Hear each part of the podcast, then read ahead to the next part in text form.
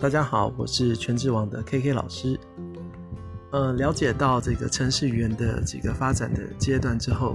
啊，接下来我们仔细来看一些比较呃常用到的一些城市的名词。啊，今天介绍的三个名词是 assembler，还有 compiler，以及 interpreter。那首先讲到的是 assembler。A S S E M B L E R，assembler。那么这个是用在组合语言，啊，组合语言被认为是一个比较呃低阶啊 low level 的这个程式语言，那是用这些符号来表示一些零一零一的指令，而且是呃 step by step 一步一步这样子去执行的。那包含了一些常用的像 add、add、push、push、push。还有 pub pop 啊，push 就是把资料拿出来，pub 把资料放进去，啊，还有 add 加法这样子。好，那其实来代替原始的二进制的代码，像什么一零零零一零一零这样子的东西。那 compiler 是做什么用的呢？compiler 就是把这些用符号的 add push pub 这些的指令的这些符号转成电脑 CPU 能够懂的二进制的代码。被称为叫组译器 （assembler），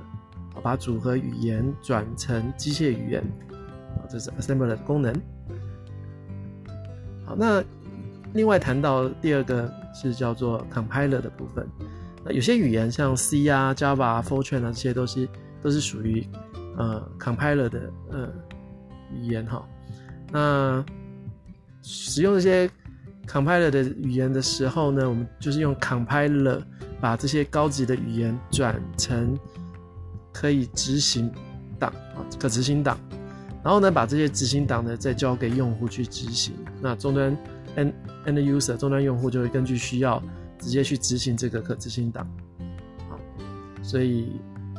compile 的过程呢，如果你仔细来看的话，是把这个原始码 source code 经由这个 compiler 转成。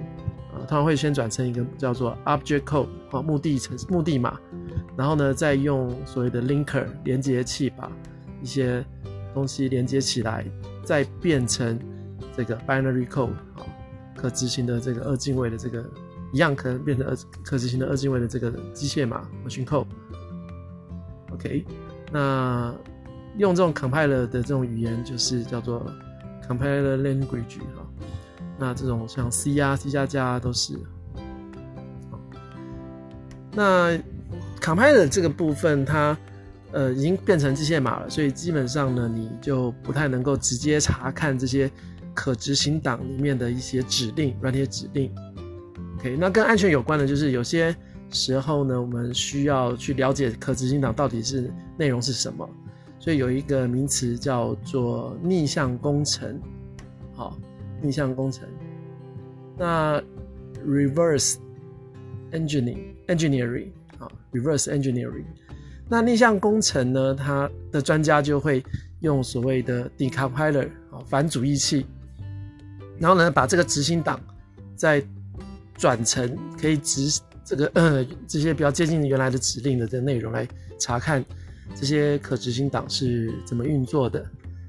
那或者是分析这里面有没有恶意的软件啊，或者是透过这个呃反主义的结果看一下这个里面有没有一些情报可以用啊。那这个就是当你没有呃只拿到执行档没有办法这个看到原始程式码的时候呢，用这种逆向工程哈特别特别有帮助。好，那另外呢有一些语言啊，那接下来要谈到叫做 int。Interpreter 啊，interpreter 直译啊，直译器。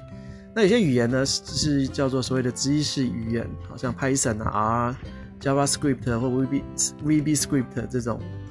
那用这些语言的时候呢，啊，source code 城市开发人会直接把这 source code 啊丢给使用者，去去在这个平台上直接执行哈。那用用户终端用户哈就会用这个 interpreter 哈。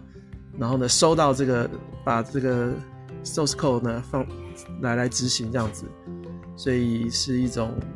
呃 on the fly 好 run on the fly 就是在这在直在跑的过程中是呃原始码给他，然后就直接开始跑了，好像这样子。对，